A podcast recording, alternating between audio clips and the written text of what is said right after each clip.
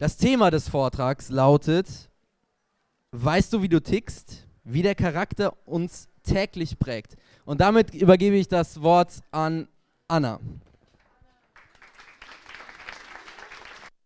Ja, ähm, genau, hallo zusammen.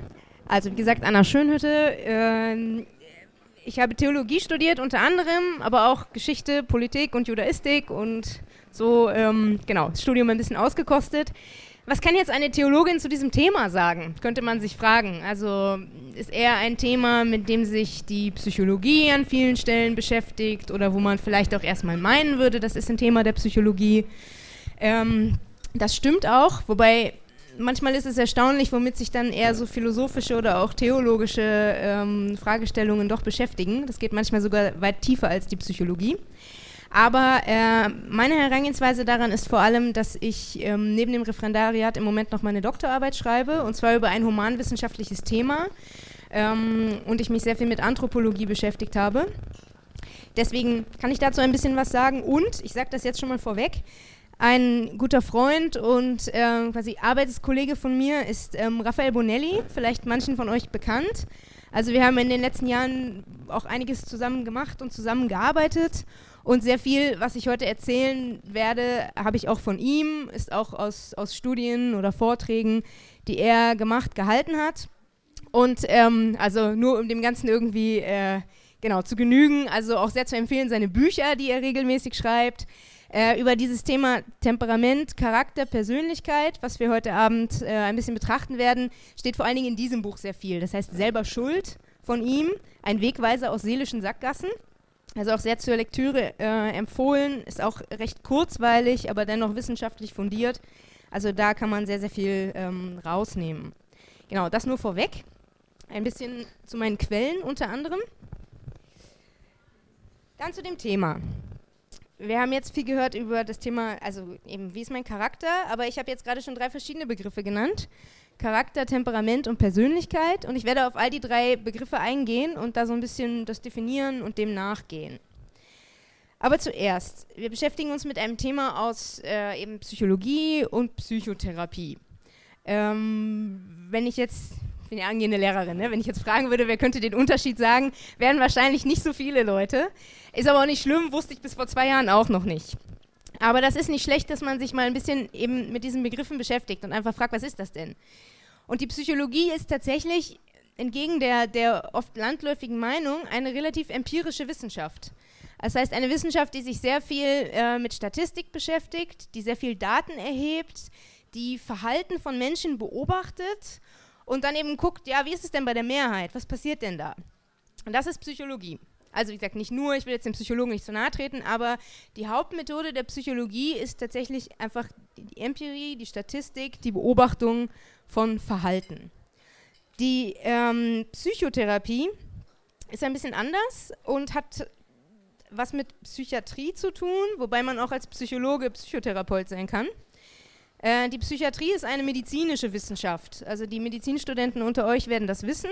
Man kann sich später, ähm, man kann sich später in, ja, in die Fachrichtung des Psychiaters begeben und das ist einfach eine medizinische Wissenschaft. Dann wird man Facharzt für Psychiatrie und beschäftigt sich eben vor allen Dingen mit diesen psychiatrischen Krankheiten und Störungen, ähm, die aber letztlich auch körperliche Krankheiten sind.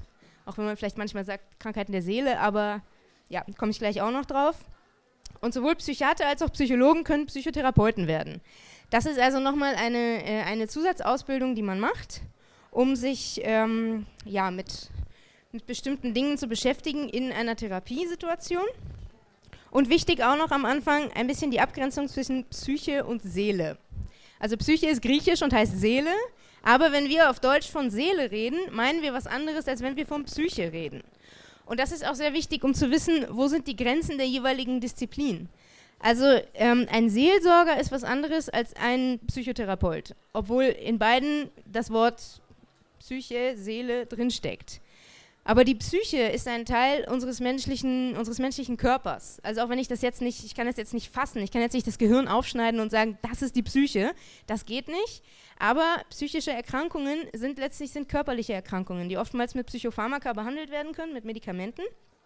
Und die Seele ist eben nichts Körperliches.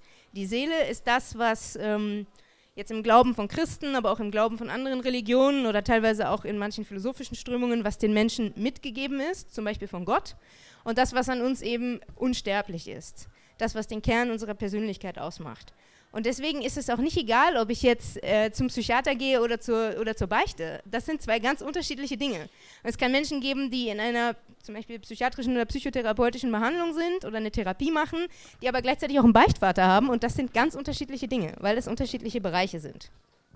Das vielleicht erstmal ein bisschen zur Abgrenzung und auch, dass man eben immer gucken muss, Entschuldigung, was sind meine eigenen, was sind meine eigenen Kompetenzen. Ähm, so, dann jetzt sind wir, ähm, also ich auch, weil ich es nicht studiert habe, wir sind also alle Laien in diesem Feld, äh, oder also außer die Psychologiestudenten jetzt unter euch, aber die meisten von uns ähm, werden wahrscheinlich da relativ, ja, so einen laienhaften Zugang zu haben. Was können wir jetzt mit psychologischen Erkenntnissen anfangen? Alfred Adler hat Psychologie definiert als Menschenkenntnis und vor allen Dingen die, diese frühen äh, Psychologen ähm, also auch Freud und andere, haben das tatsächlich ein bisschen in diese Richtung betrachtet, dass es wirklich um den Gesamtblick auf den Menschen geht und dass man halt Menschen erkennt, dass man erkennt, was den Menschen prägt, was ihn beeinflusst, was ihn ausmacht. Und das Ganze beginnt immer ganz einfach bei dem Menschen, der mir selbst am nächsten ist, nämlich bei mir selbst. Also der Anfang des Ganzen ist immer die Selbsterkenntnis. Das wussten schon die alten Griechen, deswegen stand am Tempel von Delphi obendran, ähm, erkenne dich selbst, weil die auch schon wussten, dass das Ganze damit anfängt. Und die, die Auflösung von vielen individuellen Problemen, äh, die wir haben, fängt damit an, dass wir anfangen, uns selber zu erkennen. Also manchmal gibt es einfach ein bisschen blöde Eigenschaften, die man hat, mit denen man irgendwie aneckt. Und wenn man das aber einmal verstanden hat, dann kann man diese Mechanismen durchbrechen. Das heißt, ich fange an, etwas über Menschen zu wissen, indem ich bei mir selbst anfange, mit meiner eigenen Persönlichkeit. Und das hat eine ziemlich lange Tradition. Wie gesagt, das wussten schon die alten Griechen. Ähm, und das gilt letztlich bis heute. Viele Leute heute denken, meine Gefühle sind meine Seele.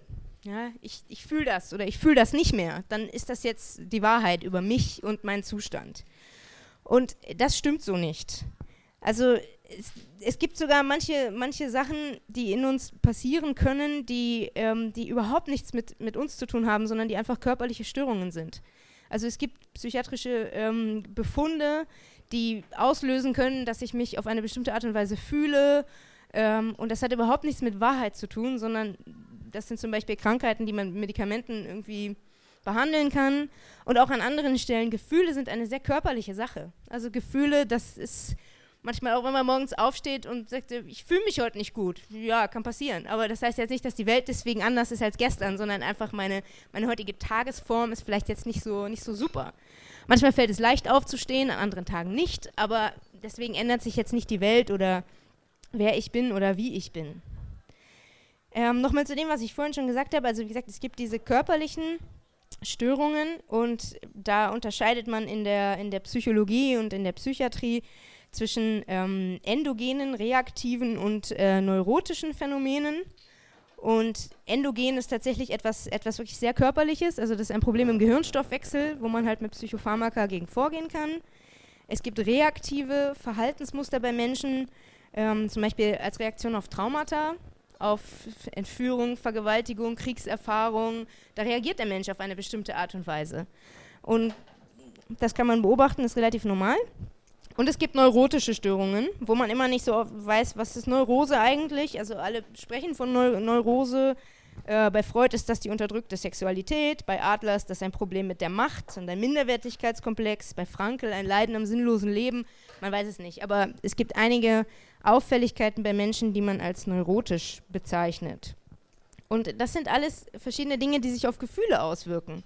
Und daran kann man vielleicht erkennen, dass Gefühle manchmal eine, relati eine sehr relative Sache sind die jetzt nicht unbedingt so eine Wahrheit über mich selbst sagen. So, das war jetzt alles Vorbemerkung für das eigentliche Thema, nämlich Temperament, Persönlichkeit, Charakter. Ähm, diese drei Ebenen werden auch in der, in der neueren Psychologie unterschieden. Das sind vor allen Dingen amerikanische Studien, die sich damit beschäftigen. Und wenn man das grob definieren kann, dann kann man sagen, das Temperament ist das, womit wir geboren werden das ist tatsächlich auf der Ebene der Gene. Also da kann ich nichts dran machen. Ich, werd, ich werde geboren als Baby und komme mit einem bestimmten Temperament zur Welt. Ob mir das gefällt oder nicht, das ist so. Temperament ist aber auch neu neutral. Das ist nichts Schlechtes oder Gutes, sondern jedes Temperament, es gibt derer vier, da kommen wir gleich auch nochmal drauf, hat positive und negative Eigenschaften. Also man kann nicht sagen, der eine ist jetzt bevorzugt, weil er das Temperament hat oder der andere benachteiligt, sondern ja, alles ist gut oder schlecht. Dann die Persönlichkeit. Jetzt treffe ich mit meinem Temperament auf eine bestimmte Umwelt. Ich werde zum Beispiel in Deutschland geboren, ähm, ich wurde jetzt geboren im Jahr 1984. Das ist auch anders als jemand, der 1997 geboren wurde. Ähm, ich wurde geboren in einer keine Ahnung, Mittelstandsfamilie. Ist auch wieder anders, wenn man jetzt, weiß ich nicht, also in einem Millionärshaushalt aufwächst. Das ist, das ist einfach die Umwelt, in der man aufwächst. Das prägt. Und das, was dabei rauskommt, das Temperament mit dieser besonderen Umwelt, ist die Persönlichkeit. Und dann kommt der Punkt, wo es bei uns ansetzt, nämlich unsere Freiheit, was wir aus diesen vorgegebenen Dingen machen, das ist der Charakter. Und das sind diese drei Ebenen, die man, die man unterscheiden kann. Also mein Charakter präge ich selbst, meine Persönlichkeit hat meine Umwelt geprägt und mein Temperament, mit dem bin ich geboren worden. Diese Unterscheidung kennt man so in der Psychologie. Es gibt jetzt auch noch Studien, zu wie viel Prozent das jeweils ist, aber da streiten sich die Forscher bis heute. Aber manche gehen davon aus, dass es 40% Temperament, 40% Persönlichkeit, 20% Charakter. Andere sagen, der Charakter ist doch mehr. Weiß man nicht. Aber wichtig daran ist, ähm, wir haben einen Spielraum, um uns zu verändern. Wir können an uns arbeiten. Darauf werden wir auch nochmal zurückkommen. Ich gehe jetzt diese drei Ebenen durch, fange an mit dem Temperament, dann Persönlichkeit, dann Charakter. Das Temperament, das ist auch letztlich so ähnlich wie das mit der Selbsterkenntnis eine ziemlich alte Geschichte. Das hat nämlich äh, Hippokrates als erster ähm, also angefangen zu, zu beschreiben. Und das war im 4., 5. Jahrhundert vor Christus. Der hat nämlich gesagt, also es ist eine ältere medizinische Auffassung, dass die ganze Medizin letztlich auf dem Gleichgewicht der Körpersäfte beruht. Und er hat da vier verschiedene Körpersäfte unterschieden.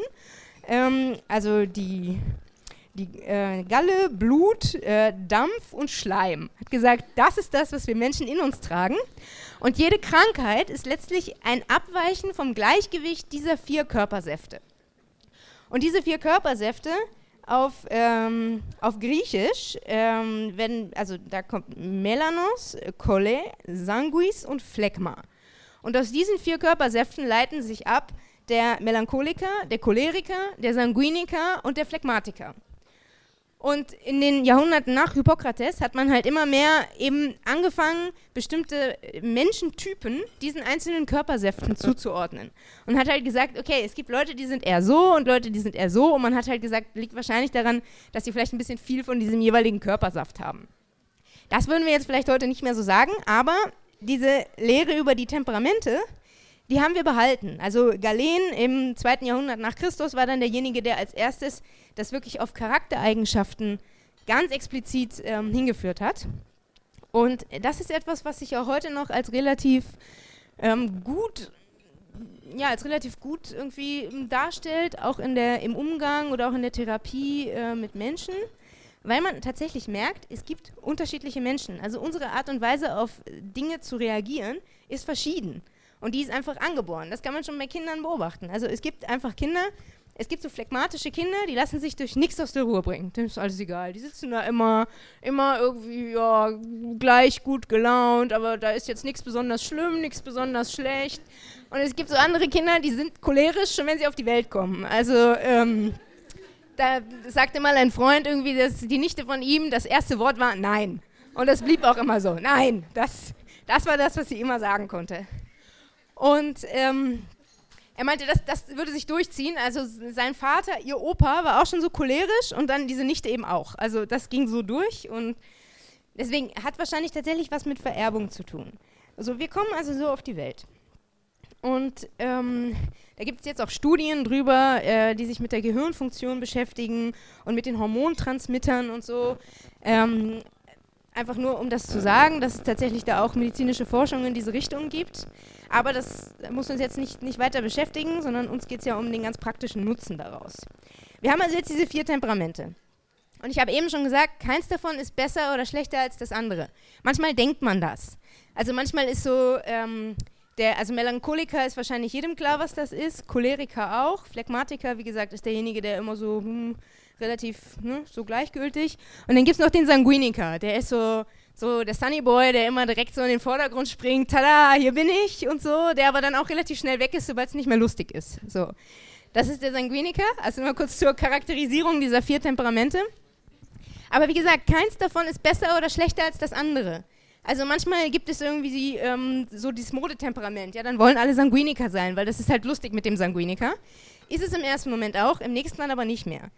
Und deswegen jetzt mal ein bisschen auf die, auf die verschiedenen Temperamente, weil jeder hat halt Vor- und Nachteile. Also der Melancholiker, ich meine, da fällt uns jetzt vielleicht ein, oh, der sitzt immer rum und denkt und weint irgendwie viel und die Welt ist so schlecht und alles ist so schwer und so. Das stimmt. So ist der Melancholiker, aber der Melancholiker ist auch tiefgründig. Der Melancholiker ist ein Forscher. Der Melancholiker geht in Dingen auf den Grund. Viele Philosophen waren Melancholiker, viele Dichter waren Melancholiker. Der Melancholiker hat ein Gespür für Ästhetik. Der Melancholiker will auch die Schönheit entdecken und die Schönheit erfahren. Ähm, der Melancholiker, der zweifelt zwar, also der hat oft so einen Lebensernst, der zweifelt auch oft an den Dingen, aber wie gesagt, der geht eben auch den Sachen auf den Grund. Der Melancholiker ist äh, dienstbereit, der Melancholiker ist tief, der Melancholiker hat Opfergeist, er ist gründlich, er ist sehr mitfühlend, er kann sich sehr gut in Menschen einfühlen. Ähm, und deswegen, also es gibt, es gibt Stärken und Schwächen. Dann das nächste, der Choleriker. Der Choleriker wird ja auch oft sehr negativ betrachtet, ja? Aufbrausend, jähzornig, irgendwie jemand, der sich ständig aufregt und ausflippen kann. Ja, aber der Choleriker ist nicht nur das, sondern der Choleriker ist auch äh, durchsetzungsfähig. Und der Choleriker, der hält auch stand. Der Choleriker kann die Schulter hinhalten. Also wenn man sich mal ein bisschen die Kirchengeschichte anguckt, zum Beispiel, die meisten Ordensgründer waren Choleriker. Also die haben die Welt, die, die können die Welt verändern, wenn sie mit ihrem Temperament richtig umgehen. Das sind diejenigen, die durchhalten. Weil, also wenn man jetzt so einen, so einen phlegmatischen Ordensgründer hätte, dann gäbe es den Orden wahrscheinlich nicht mehr, nicht mehr lange. Also deswegen, so ein Ignatius von Loyola oder so, das waren Choleriker. Und das mussten sie auch sein, weil sonst hätten sie das einfach nicht, nicht durchhalten können gegen all die Widerstände. Das kann der Choleriker. Auf den kann man sich halt verlassen. Ähm, dann der Sanguiniker. Wie gesagt, der scheint erstmal super sympathisch. Ja, halt wie gesagt, so dieser Sunny Boy, der immer direkt erstmal in den Mittelpunkt steht und ha, das ist super lustig und das ist jemand, wenn man irgendwo auf eine Party kommt und da steht jemand und erzählt in einem Kreis von Menschen eine super lustige Geschichte, ist meistens ein Sanguiniker. Aber dieser Mensch, ähm, der, also der ist erstmal sehr fröhlich, der ist auch ansteckend, der begeistert sich schnell für Ideale, aber bei dem verfliegt das dann auch sehr schnell. Also sobald das dann nicht mehr so lustig ist, dann ist das Ideal jetzt auch eigentlich nicht mehr so schön, dass man sich da großartig anstrengt. Wenn die Party anfängt langweilig zu werden, dann gehe ich halt. Gibt ja vielleicht noch eine bessere Party. Also der, der Sanguiniker, der ist manchmal so eine Art von Schönwetterfreund. Ja? Wenn es für mich lustig ist, dann komme ich. Aber wenn es jetzt für mich nicht mehr lustig ist, weil du vielleicht gerade ein Problem hast, naja, dann vielleicht nicht. Ähm, der Sanguiniker sucht Applaus, ist gerne everybody's darling. Ähm, der weiß aber gar nicht, dass man auch zum Beispiel an sich arbeiten muss, dass man Schwächen haben könnte. Da denkt der Sanguiniker gar nicht dran. Was? Ich? Schwächen? Nö, kann nicht sein. Und dann der Phlegmatiker, der könnte man jetzt auch sagen, ist auch nicht so ein tolles Temperament. Ne? Phlegmatiker, pff, dem ist alles egal, ist ein bisschen langweilig irgendwie. Ähm, aber der Phlegmatiker, der ist halt auch sehr besonnen. Der Phlegmatiker ist unbestechlich, der ist ruhig. Der Phlegmatiker ist ein super Richter, weil der wird sich niemals auf eine Seite schlagen, weil es für ihn zum Vorteil ist, sondern der ist eben immer, ja, der ist sehr, sehr gerecht und absolut unbestechlich. Das ist der Phlegmatiker. Der Phlegmatiker ist einer, der Ruhe reinbringen kann. Also wenn es eine Gruppe von Leuten gibt und dann regen sie sich auf über irgendetwas oder sind völlig im Stress, weil irgendwas ganz dringend gemacht werden muss und der Phlegmatiker bleibt einfach ruhig. Der kann die Leute wieder auf den Teppich bringen. Der kann die Leute beruhigen. Kann auch sagen, ist doch jetzt alles nicht so schlimm. Stellt euch doch nicht so an. Das kann der Phlegmatiker machen. Also jeder von denen hat eben seine positiven und seine negativen Seiten. Wir werden dann nachher nochmal drauf zurückkommen, weil äh, ich halt einen Test mitgebracht habe, dass ihr alle rausfinden könnt, welches Temperament ihr seid. Und dann äh, schauen wir das nochmal etwas intensiver an. Also das vielleicht für jetzt das Temperament auch im Vergleich zu ähm, Persönlichkeit und Charakter, das Temperament ist das, was wirklich neutral ist. Das ist einfach uns mitgegeben, durch die Gene. Da können wir nichts für. Wir kommen so auf die Welt. Die Frage ist, was wir daraus machen. Und da geht es dann jetzt eben weiter. Also, wir haben jetzt rausgefunden, das ist unser Temperament. Jetzt werden wir geboren, eben in diese Umwelt hinein. Jetzt kommt die Persönlichkeit. Und wie gesagt, auf der Ebene der Persönlichkeit, das ist halt unsere Umwelt, unsere Erziehung, unsere Peer Groups. Und das ist aber auch etwas, was relativ früh abgeschlossen ist. Also diese intensive Prägezeit eines Menschen, die endet auch eben mit Ende der Pubertät. Also 15, 16, 17, dann ist da das meiste auch abgeschlossen. Also das sind einfach viele Dinge, die können wir nicht mehr ändern. Und ähm, ich bin ja jetzt vielleicht ein paar Jahre älter als viele von euch. Ich kann es euch aus Erfahrung sagen, man ertappt sich immer und immer mehr dabei, dass man so wird wie die eigenen Eltern. Es ist ganz schrecklich. Und denkt sich immer, so wollte ich nie werden. Und plötzlich hört man sich reden und denkt, oh, wie meine Mutter, oh Gott. Es ist wirklich so, weil wir können das, wir können das nicht abschütteln. Wir kommen da nicht raus. Ähm, deswegen, da haben wir eben auch etwas, was uns schon mitgegeben ist. Und das Interessante ist, wie gesagt, die Temperamente sind noch absolut neutral. Aber auf der Ebene der Persönlichkeit kann das schon anfangen, dass manche Sachen immer ein bisschen falsch laufen. Also wenn halt Kinder, also vielleicht für ihr Temperament nicht richtig behandelt werden oder vor allen Dingen durch irgendwelche traumatischen Erfahrungen, die man gemacht hat, auf der Ebene von Persönlichkeit kann es schon zu, zu Störungen kommen. Und äh, daran sieht man, dass das halt schon etwas ist, was durch uns Menschen geprägt ist, weil nicht die Gene machen das Problem, sondern das, was wir daraus machen. Und das Interessante ist, und daran sieht man in der Forschung auch, dass diese Temperamente tatsächlich sehr wahr sind. Also man kann wirklich die, diese, es gibt so einen Katalog von Persönlichkeitsstörungen, den äh, die Psychologie und auch die Psychiatrie kennt. Äh, man kann diese Persönlichkeitsstörungen meistens Temperamenten zuordnen. Und das sind äh, letztlich eigentlich so eine Art von Übertreibungen der jeweiligen ähm, Temperamente. Es ist einfach zu, oder halt die Schwächen, die die haben, zu sehr ausgeprägt dadurch, dass sie halt in eine ja, nicht so ganz gute Umwelt gekommen sind. Und da hat halt jeder auch unterschiedliche Störungen, zu denen er neigt. Und ich meine, also jetzt nicht zu sagen, jeder von uns ist persönlichkeitsgestört, das nicht. Aber wir haben schon vielleicht Tendenzen in unserer Persönlichkeit, die halt nicht so optimal entwickelt ist. Und je nachdem, was für ein Temperament wir haben, haben wir da halt auch andere Probleme. Also ein Phlegmatiker zum Beispiel wäre nie ein Narzisst. Also ein Narzisst ist so völlig selbstverliebt, das könnte der Phlegmatiker gar nicht. Also so, so, so nah ist er sich selbst gar nicht.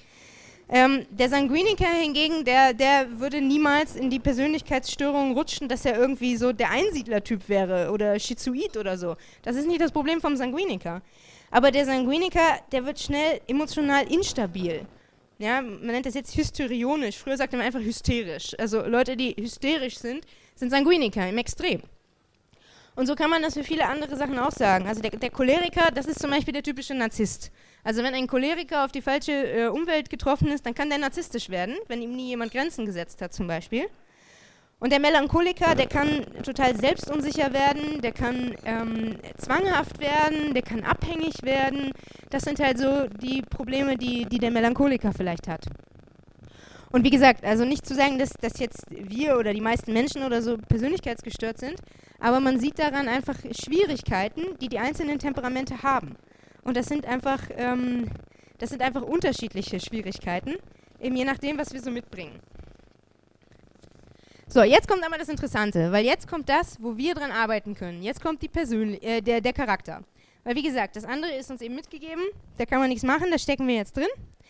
Aber jetzt kommt der Charakter. Und der Charakter ist, da gibt es auch Studien drüber, äh, neurologische Studien, neurowissenschaftliche Studien, dass der Charakter auch in einem anderen Hirnareal sitzt als diese anderen beiden Sachen.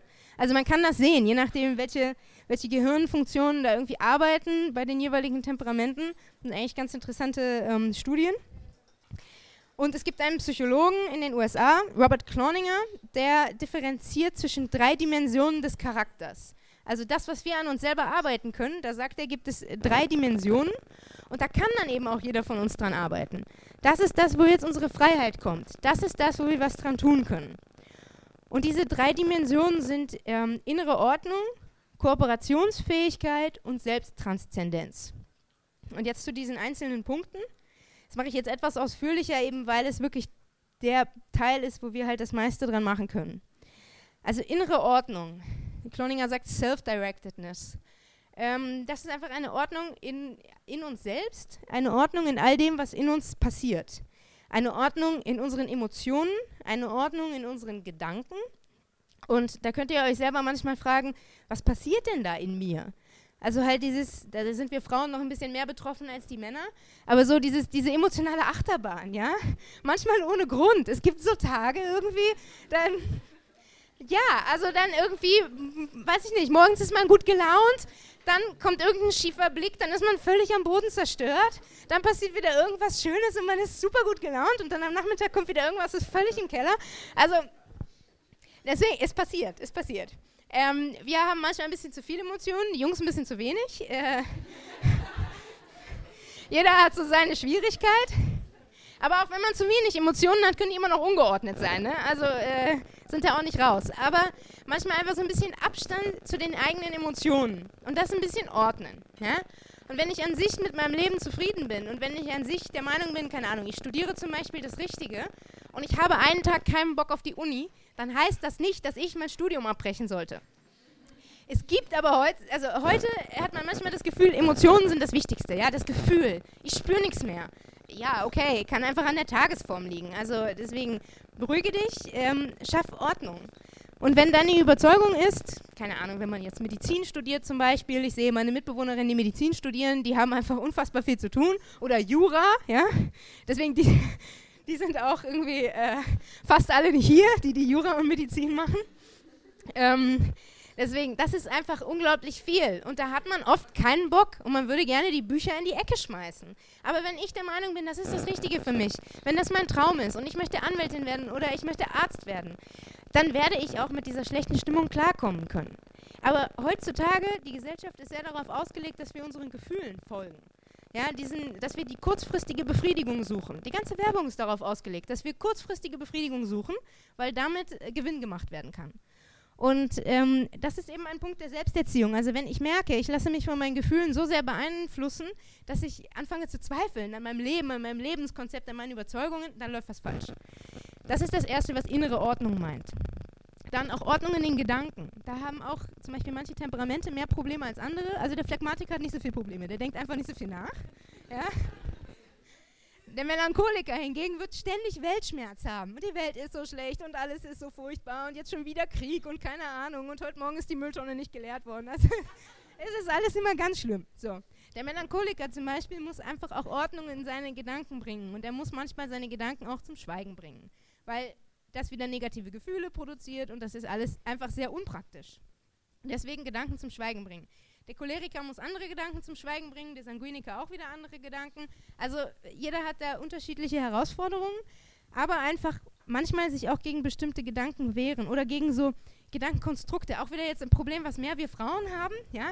Aber jetzt diejenigen von euch, die einen Freund haben, denkt mal daran, jetzt hat er irgendwann mal nicht angerufen, wenn er anrufen sollte, oder er hat nicht den Arm um euch gelegt, als ihr es euch gewünscht habt. So, was hat das ausgelöst? Den ganzen Abend darüber nachgedacht, was habe ich getan? War das, weil wir letzte Woche uns nicht so gut verstanden haben? Und dann läuft das da im Kopf immer weiter. Und man denkt nach und es ist alles ganz furchtbar und so. Ordnung in den Gedanken heißt Stopp. Wenn er mir jetzt nicht gesagt hat, dass ihn irgendwas stört, dann ist das erstmal okay. Das war meine Erwartung und vielleicht einfach hat er in dem Moment nicht gemerkt. Das ist dann ja wieder eher das Problem der Männer. Haben sie halt nicht gemerkt, dass das jetzt die Erwartung war. So. Ordnung in den Gedanken. Manchmal einfach den Gedanken sagen, stopp. Ordnung in den Beziehungen. Ähm, ein Beispiel, das äh, Raphael Bonelli ähm, in Vorträgen oft bringt, aus seiner eigenen Therapie. Also Ordnung in Beziehungen relativ wichtig. Das fängt schon bei Familienhierarchien an. Also wenn man die eigenen Kinder über den Ehepartner stellt, dann läuft was falsch. Ähm, und er erzählt immer von einem 18-jährigen Narzissten, der zu ihm in die Praxis kam. Und ähm, erstmal kam der schon zehn Minuten zu spät, damit der Therapeut warten muss. So. Also schon mit, dem, äh, mit diesem Anspruch. Und dann stellte sich im Laufe der ersten Stunde raus, dass der mit 18 Jahren immer noch im Ehebett seiner Eltern schläft. Und dann hat er ihm gesagt, naja, vielleicht hören wir das jetzt mal auf. Also vielleicht ist es einfach besser, wenn Sie irgendwie in Ihrem eigenen Zimmer schlafen. Dann war der Junge weg. Zehn Minuten nachdem er aus der Praxis raus war, rief die Mutter an und sagte, ich glaube, da gab es ein Missverständnis. Sie haben doch nicht wirklich meinem Sohn gesagt, dass der nicht mehr im Ehebett schlafen soll. Und er so, ja doch. Also eigentlich habe ich genau das gesagt. Der Junge hat es dann noch relativ schnell verstanden, dass das nicht so richtig ist und nicht so, nicht so das Gute. Die Mutter hat es überhaupt nicht verstanden. Der Vater war ihm allerdings relativ dankbar. aber da fängt es halt an. Das ist eine falsche Ordnung. Also da muss man auch immer wissen, ähm, wofür habe ich mich jetzt entschieden. Oder auch sehr gut sind auch, äh, Also Leute, die jetzt meinen, sie engagieren sich super christlich für die armen Kinder in der dritten Welt, aber einen Nachbarschaftskrieg führen, weil irgendwie der Baum über den Zaun gewachsen ist. Also Nächstenliebe heißt auch Nächstenliebe ähm, und nicht Übernächstenliebe. Deswegen auch da immer wieder Ordnung. Also die Menschen, die jetzt aus, aus theologischer, gläubiger Sicht gesprochen, die Menschen, die, die Gott mir an die Seite gestellt hat, oder auch einfach ganz, ganz human, ganz menschlich gedacht, die Menschen, die neben mir sind, meine Familie, meine Freunde, das sind die, um die ich mich kümmern muss. Also ich muss mir erstmal nicht so wahnsinnig viel Gedanken machen über die, äh, die irgendwie, ja, zehn Kilometer weg sind, wenn neben mir gerade jemand ist, der dringend meine Hilfe braucht. Das ist Ordnung in den Beziehungen und das ist heutzutage auch sehr oft einfach nicht mehr so klar. Aber das bringt sehr viel, sehr viel Freiheit mit sich, wenn ich einfach bestimmte Entscheidungen getroffen habe, auch in diesen Beziehungen und das dann eben auch durchhalte. Dann Wertehierarchien. Was ist das, was mir wirklich wichtig ist? Ähm, je älter man wird, desto mehr ertappt man sich dabei, dass man in Situationen ist, die plötzlich so eine Grauzone sind. Ja, also als ich 14, 15 war, schien alles ganz klar. Das sind meine Ziele, dafür will ich kämpfen, dafür setze ich mich ein. Und je älter man wird, desto öfter kommt man in Situationen, wo man das nicht mehr so klar sagen kann. Und wenn man sich jetzt vorher keine Gedanken gemacht hat, wird man sehr oft in Situationen kommen, wo man dann vielleicht das wählt, was man mit klarem Kopf nie gewählt hätte. Deswegen äh, eigene Prinzipien klar haben, sich darüber Gedanken machen. Auch Prinzipien klar haben, wofür verbringe ich wann meine Zeit. Also ähm, zum Beispiel Thema Burnout, heute voll die Modediagnose. Ja, alle reden vom Burnout, oh, ich bin im Burnout, alles ist so anstrengend, ist ganz furchtbar. Burnout ist eigentlich einfach nur eine Unordnung. Ist eine Unordnung in den eigenen Hierarchien. Weil ähm, ist jetzt eine Frage von Gerechtigkeit. Zum Beispiel, wenn ich einen Job habe, werde ich bezahlt für eine bestimmte Zahl von Stunden. Wenn ich jetzt ständig unbezahlte Überstunden habe, ist das einfach ist ungerecht. Sollte so nicht sein. Und äh, wenn ich das halt trotzdem mache und immer in diesem Hamsterrad bin und das Gefühl habe, ich muss noch mehr machen und vor allen Dingen innerhalb meiner Freizeit ständig nur an den Job denke. Wenn ich Tennis spielen bin mit Freunden und ich warte die ganze Zeit darauf, dass mein Chef vielleicht anruft, dann bin ich auch nicht entspannt, weil ich dann ständig im Kopf nur um den Job kreise. Es gibt Menschen, die die beenden Beziehungen, die brechen den Kontakt zu ihrer Familie ab, nur weil sie meinen, dass das für den Job wichtig ist. Aber der Job ist nicht die erste Priorität. Die erste Priorität ist, ist erstmal, dass wir ähm, uns um andere Menschen kümmern. Und die Arbeit muss halt dahinter kommen. Wenn ich eine Familie habe und Kinder, dann ist der Job nicht höher als meine Familie. Also ich muss da auch diese Hierarchie klar haben. Und ähm, viele Burnout-Patienten haben diese Hierarchie halt überhaupt nicht klar, sondern da steht der Job unangefochten an erster Stelle und alles andere muss zurückstecken. Die Familie, die Freunde, die Freizeit, alles.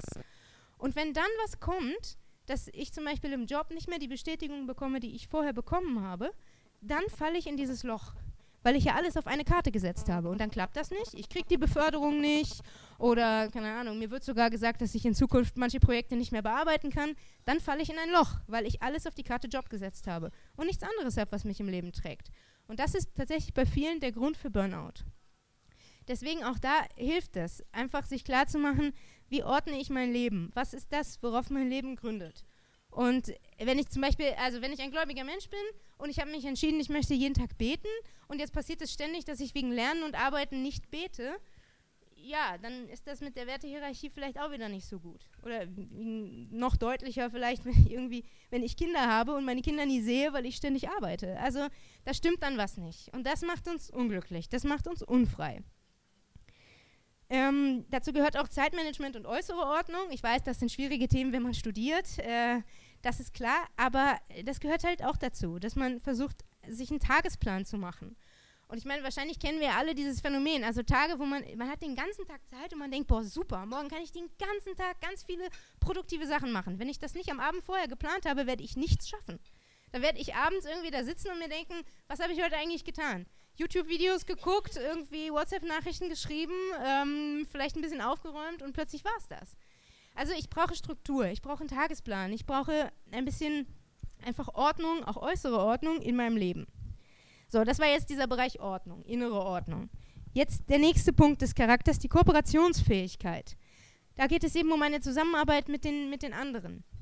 Inwiefern bin ich in der Lage, mit Menschen ähm, wirklich zu, zu kooperieren, als Team zusammenzuarbeiten und nicht nur auf mich selbst zu schauen. Also äh, auch wieder typisches Beispiel. Ähm, ich meine, ich habe Geisteswissenschaften äh, studiert, bei uns passierte das nicht, aber ich höre das manchmal von Juristen zum Beispiel, dass dann die Bücher versteckt werden in der Bibliothek, damit bloß die anderen nicht so gut lernen können wie ich. Das ist absolut äh, mangelnde Kooperationsfähigkeit. Und damit wird man aber auch nicht weit kommen im Leben. Also Egoisten ähm, mögen vielleicht erstmal den Eindruck machen, als ob sie erfolgreich wären. Aber ähm, irgendwann kommt der Punkt, wo sie einfach nicht glücklich sind, weil sie merken, dass keiner außerhalb des Jobs was mit ihnen zu tun haben möchte. Weil eben da die Kooperationsfähigkeit fehlt. Weil sie nicht in der Lage sind, mit anderen irgendwie was zusammenzumachen. Und dann die letzte Ebene des Charakters, ähm, die nennt Cloninger die Selbsttranszendenz. Ähm, Transzendenz ist etwas, was mich übersteigt. Klingt jetzt erstmal irgendwie religiös, aber Cloninger selber, also, ich weiß gar nicht, nee, Cloninger ist Buddhist, also vielleicht meint er das dann schon noch ähm, religiös, das kann sein. Aber auf jeden Fall, dass es etwas gibt, das höher ist als ich selbst. Dass es etwas gibt, was äh, über mir steht, über mir und meinem Erfolg, über mir und dem, was irgendwie für mich wichtig ist. Ein höheres, ein höheres Ideal oder eben Gott. Also je nachdem, ob man gläubig ist oder nicht, aber dass man einfach etwas, etwas sieht im Leben, das größer ist als mein eigenes Leben, wofür es sich aber lohnt zu kämpfen. Und das kann auch auf einer ganz humanistischen ähm, Ebene ablaufen, dass ich sage, ich möchte eine bessere Welt. Ich setze mich damit ein, dass die Welt besser wird. Das übersteigt mich und mein kleines Leben definitiv. Oder aber eben die Bindung, die man in der Religion an Gott eingeht. So, den Charakter, wie gesagt, das ist das, woran wir arbeiten können. Das sagte schon Kant, interessanterweise. Ähm, der sagte auch, Charakter, da geht es um unseren Willen. Es geht darum, dass wir mit unserem Willen uns entscheiden, uns an praktische Prinzipien zu binden. So nannte das Kant. Also letztlich, ich entscheide mich, wie ich sein will. Ich entscheide mich, wie ich reagieren will. Und ich entscheide mich auch, wie ich mit diesen Sachen umgehen möchte, die mir mitgegeben sind durch Temperament und Persönlichkeit. Also zum Beispiel, wenn ich ein Choleriker bin und ich neige dazu, jähzornig zu sein, dann kann ich mit meinem Willen daran arbeiten, dass das nicht mehr so krass passiert. Oder zumindest, dass andere das nicht merken. Also, ähm, wenn ein Choleriker gut an sich gearbeitet hat, dann regt er sich innerlich total auf, aber die anderen merken es nicht. So. Das, das ist das. Man, kann, man kommt nicht von dem weg, was man ist. Also ich kann nicht mit meinem Willen sagen, ich möchte mein Temperament ablegen. Das geht nicht. Aber ich kann an, daran arbeiten, an meinen Reaktionen auf Dinge. Also wenn ich Phlegmatiker bin, dann kann ich daran arbeiten, dass ich andere Menschen wahrnehme, dass ich mich interessiere, dass ich mit anderen rede. Wenn ich Sanguiniker bin, kann ich daran arbeiten, dass ich auch da bleibe, wenn es mir langweilig ist, einfach aus Freundschaft, weil mir der andere was bedeutet. Und wenn ich Melancholiker bin, kann ich daran arbeiten, dass ich ein bisschen besser gelaunt bin, dass ich die Welt nicht immer nur so schlecht sehe und immer nur im Weltschmerz versinke. Das kann ich. Und jetzt noch zum Schluss einen anderen Psychologen, auch ein Amerikaner, Martin Seligmann, der sagt von sich selbst, dass er Atheist ist. Also der andere war Buddhist, der ist jetzt Atheist. Und Martin Seligmann ist der Begründer der sogenannten positiven Psychologie. Und er sagt, die positive Psychologie, das ist jetzt für ihn nochmal so eine neue Richtung in der Psychologie, dass man halt nicht nur darauf schaut, was ist alles bei den Leuten kaputt, ja, also diese ganzen Persönlichkeitsstörungen und so, sondern dass man darauf schaut, was macht das Leben eigentlich lebenswerter. Und Martin Seligmann sagt von sich selbst, dass er 100 Kulturen auf der Welt untersucht hat, also schon ziemlich viel, aber er sagt, er hätte 100 Kulturen und er hätte das einfach verglichen, was in diesen 100 Kulturen als positive Eigenschaften gewertet wird. Und er kommt da auf sechs und er sagt, es gibt also eine, die positive Eigenschaft Weisheit und Wissen, dann als zweites Mut, als drittes Liebe und Humanität, als viertes Gerechtigkeit, fünftens Mäßigung und sechstens Spiritualität und Transzendenz. Und ähm, wer jetzt von euch vielleicht ein bisschen theologisch oder philosophisch gebildet ist, der merkt, dass wir uns hier wieder in der griechischen Tradition befinden. Er nennt nämlich eigentlich die vier Kardinaltugenden, die Aristoteles schon genannt hat, nämlich ähm, Klugheit, Starkmut, äh, Gerechtigkeit und Mäßigung. Und er nennt auch noch zwei von den göttlichen Tugenden, nämlich Liebe und Glaube. Also äh, im Prinzip, er sagt, er hat das halt gefunden, als er Kulturen untersucht hat wir kennen das in der Tradition ähm, eben schon, wie gesagt, seit den alten Griechen. Aber das sind einfach positive Stärken und Tugenden, an denen jeder von uns arbeiten kann. Und Tugend, das war ja auch, also in Deutschland äh, glauben wir immer, Tugend hat was so mit Pflicht zu tun. So diese verstaubte Pflicht, von der Kant immer sprach, ich muss unter allen Umständen mich so und so verhalten, es geht überhaupt nicht anders, keine Abweichung möglich, auch nicht die Notlüge ist erlaubt, weil ich darf niemals lügen. Das ist das, was man in Deutschland oftmals so mit äh, irgendwie Pflichten, verstaubten Tugenden, irgendwie in Verbindung bringt oder halt so Gehorsam, Pünktlichkeit, all diese Dinge. Das ist nicht das, was Tugend meint, sondern Tugend meint eigentlich, ich übe an mir selbst positive Eigenschaften, damit ich im Leben frei und selbstbestimmt sein kann. Und wenn ich mich eben in diesen Dingen übe, also in, in Weisheit und Wissen, in Mut, in Gerechtigkeit, in Mäßigung, dann lebe ich besser. Das war schon die Überzeugung von Aristoteles, das hat jetzt Martin Seligmann auch nochmal gesagt. Und ich glaube, da ist sehr viel dran. Das sind also Dinge, wie wir unseren Charakter prägen, dass wir uns eben in diesen Tugenden üben. Tugend ist die Leichtigkeit im Tun des Guten und das ist das, was uns, was uns letztlich frei macht. Wenn mir Dinge, die ich gerne machen will, also Dinge, die gut sind, wenn mir die leicht fallen, dann bin ich frei. Und das ist was, woran wir arbeiten können. Dafür braucht man aber wieder, kommen wir wieder zurück zum Anfang, diese Selbsterkenntnis. Ich muss erstmal sehen, wo eigentlich meine Probleme sind, damit ich anfangen kann, an mir zu arbeiten und damit ich eben in manchen Sachen besser werden kann. Also gibt es ein gutes und ein schlechtes Temperament? Nein. Gibt es eine gute oder schlechte Persönlichkeit?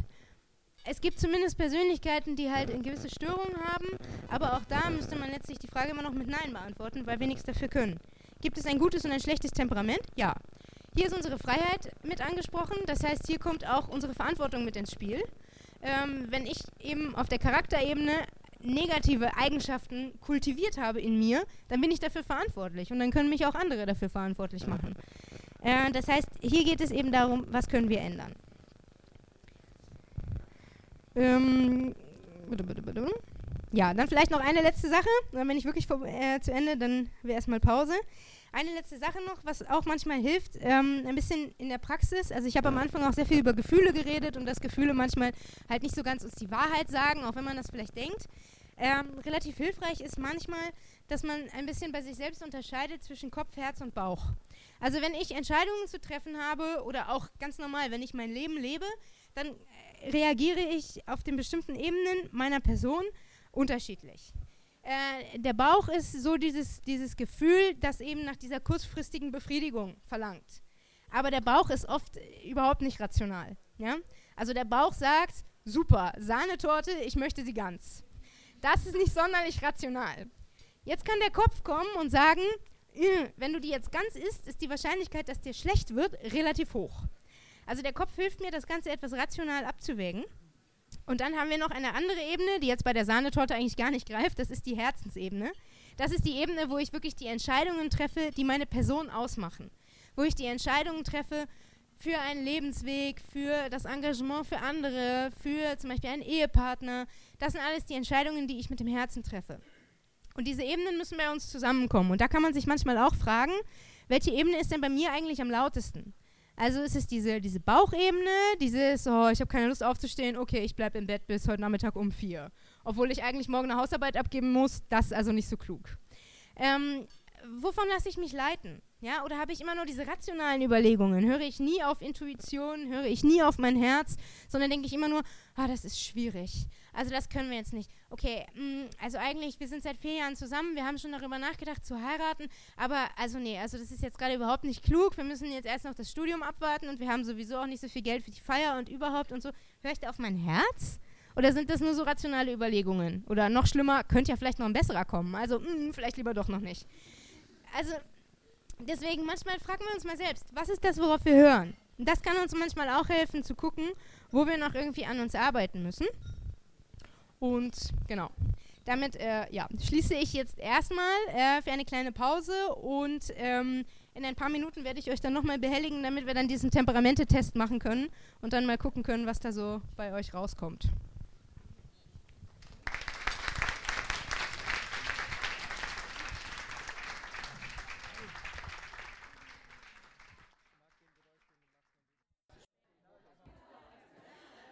Und jetzt, ähm, also vielleicht habt ihr schon, vielleicht habt ihr schon festgestellt bei eurer Auflösung, es ist nicht so, dass man jetzt 100% ein Temperament ist.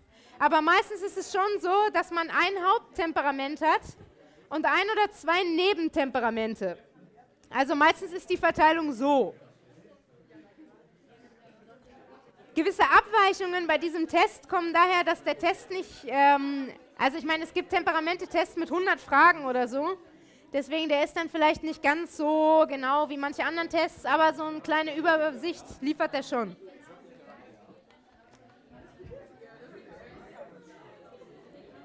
So, wenn ihr noch mal ganz kurz zur Ruhe kommt. Hallo.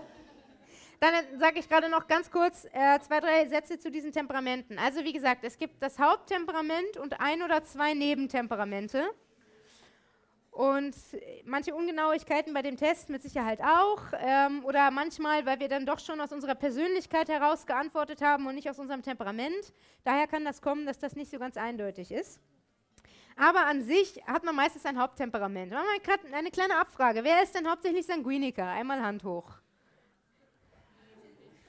Das war mir klar. Wer ist Choleriker?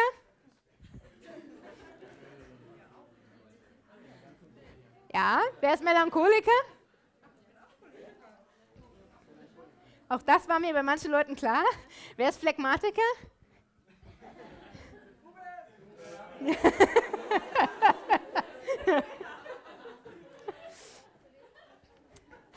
okay, aber wie gesagt, es gibt Haupt- und Nebentemperamente und Phlegmatiker, auch wenn man das jetzt denkt, das ist nicht nur ein männliches Temperament. Ich weiß nicht, ob das daran liegt, dass die Männer das vor allen Dingen kultivieren, aber eigentlich gibt es genauso viele phlegmatische Frauen, aber vielleicht verlieren die das mit der Zeit, ich weiß es nicht. Ich kenne aber auch phlegmatische Frauen, es gibt sie. Okay, ähm, also, gehen wir mal ganz kurz, nur ganz grob diese Beschreibung der einzelnen Temperamente durch, dass ihr nochmal ein bisschen was über eure Stärken und Schwächen lernt. Fangen wir an mit dem Sanguiniker. Ja, allgemeine Lebensbeschreibung. Lebensfroh, rasch wechselnder Stimmungsmensch, wenig Tiefgang. Der Verstand sprunghaft, lebendig, klug und sprühend. Der Wille anschmiegsam, wechselhaft, unbeständig. Das Gemüt empfindlich, wechselhaft, weich, intuitiv, freut euch des Lebens. Und es dürfen sich jetzt auch alle angesprochen fühlen, der Nebentemperament Sanguiniker ist. Ne? Das sind ja wahrscheinlich auch noch einige.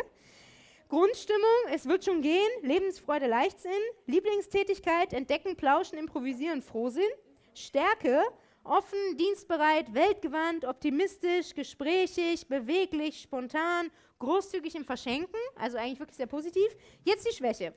Leichtsinn, Übermut, opferscheu, oberflächlich, flatterhaft, unzuverlässig, eitel, schnell fertig mit Arbeit und Urteil, spöttisch. Aufgaben der Selbsterziehung, also das, wo man besser werden muss. Ja? Lebensplanung, Ordnung, Innerlichkeit, Pünktlichkeit, Sammlung, Schweigen, Ausdauer, echte Freundschaften, beherrschende Stimmungen. Reaktion bei Schwierigkeiten, sofort, unüberlegt, ohne Tiefenwirkung. Sinn für Freundschaft und Gemeinschaft, unterhaltend, rasch launig, frisch, einfallsreich. Religiös, froher Gottesbegriff, aber unbeständig. Vergleiche, himmelhoch jauchzend, zu Tode betrübt. Leichtigkeit. Und Faustregel ist eigentlich sehr schön. Voll Heiterkeit, zu dienstbereit in Lenksamkeit, gar flatterhaft, Gebet erschlafft, in andere vergafft. So ist der Sanguiniker. So, jetzt der Choleriker. Wie gesagt, auch mein Haupttemperament. Allgemeine Beschreibung: leicht erzürnbar, eher ernst, heftiges Temperament, willensstark. Verstand: logisch, scharf, sachlich, berechnend. Der Wille ist energisch, zielstrebig, zäh und kämpferisch. Das Gemüt kühl, unempfindlich, trocken und verkümmert, traurig. Die Grundstimmung, es muss gehen. Selbstbewusstsein, Lieblingstätigkeit, Unternehmen organisieren, kämpfen, führen, diskutieren. Stärke, Hochsinn, Idealismus, entschlossen, Einsatz, Disziplin, Arbeitseifer, gewissenhaft, zuverlässig, führend, Feind der Mittelmäßigkeit. Das ist der Choleriker tatsächlich, entweder ganz oder gar nicht.